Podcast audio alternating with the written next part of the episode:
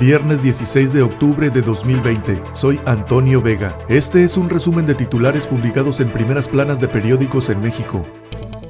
La jornada. Arrestan en Estados Unidos a Cienfuegos. Lo ligan a García Luna. Operación de la DEA en Los Ángeles contra el extitular de Sedena. Trasciende que enfrentaría cargos por lavado y crimen organizado. La investigación contra el general habría comenzado hace una década. Hoy será llevado a audiencia a las 13 horas para luego ser llevado a Nueva York. Fideicomisos de la Suprema Corte de Justicia de la Nación rebasan su presupuesto. Cofepris alerta sobre vacuna falsa contra la influenza. Advierte de la venta ilegal de otra que solo es para uso de sector público. Reforma. Cae en Estados Unidos por narco ex titular de Sedena. Lo acusan de colaboración criminal, narcotráfico y lavado. Por orden de la DEA detienen en California al general Cienfuegos, clave con Peña Nieto, comandante de la guerra de Peña. Espera Fondo Monetario Internacional en México la peor recuperación. El 65% de los países recuperará su nivel económico prepandemia en 2022, pero a México le tomará un par de años más y alcanzará ese nivel hasta 2024.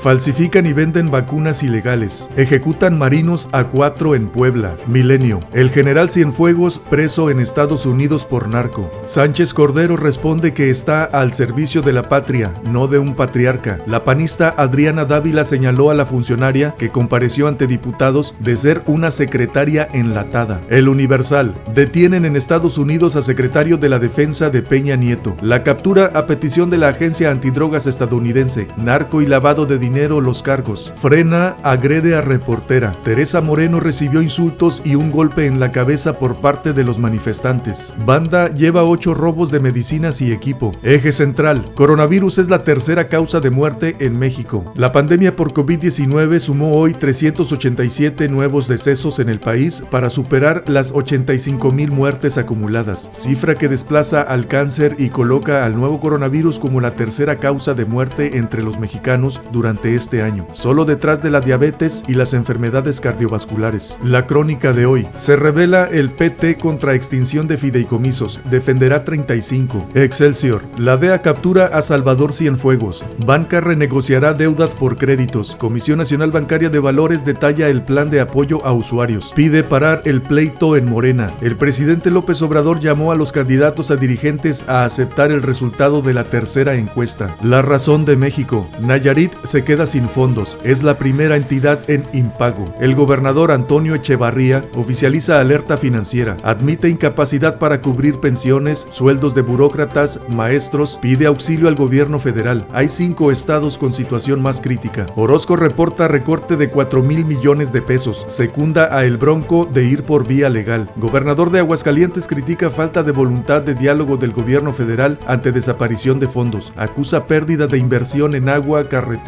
campo. La Corte, oportunidad, dice. Calderón critica doble rasero del tribunal para dar registro. Zavala ve autoritarismo de un solo hombre. El presidente se deslinda de decisión de magistrados del Tribunal Electoral. Eligen a Arturo Herrera para presidir junta en Banco Mundial y Fondo Monetario Internacional. El financiero. Contagia a mercados segunda ola de COVID-19. Nerviosismo. Temor a más infecciones en Estados Unidos. Nuevos picos en Europa. El economista. México retrocede en ranking global de competitividad fiscal. Baja dos lugares y se ubica en el lugar 31 entre 36 países evaluados. Elevada tasa del ISR a las empresas, tiempo para cumplir las obligaciones fiscales y para compensar ganancias con pérdidas operativas, factores que han afectado. Bolsa Mexicana de Valores ha perdido casi 102 mil millones de dólares. Depreciación del peso y malas expectativas económicas han provocado la caída en el valor de capitalización de las empresas listadas en la Bolsa Mexicana de Valores. Mercado laboral y evolución del crédito, barómetros de la recuperación, reporta HSBC. Los efectos de una pandemia prolongada se han reflejado en el cierre de empresas y en la actividad laboral. Se han recuperado casi 60% de los empleos destruidos, pero la mayor parte ha sido en el sector informal. Fondo Monetario Internacional pide mantener apoyos fiscales para grupos vulnerables. Consulta Mitofsky, el economista. Pese a la complejidad de la agenda, la popularidad del presidente AMLO acumula 3.4 puntos en una quincena. Desacuerdo 41.7. De acuerdo 57.7. El Sol de México, que los quesos ya acataron. La Profeco congeló los operativos para el retiro de los quesos y yogures prohibidos. El Baester reaccionó con mucha alegría, cuenta su yerno, tras el registro de redes sociales progresistas como partido político.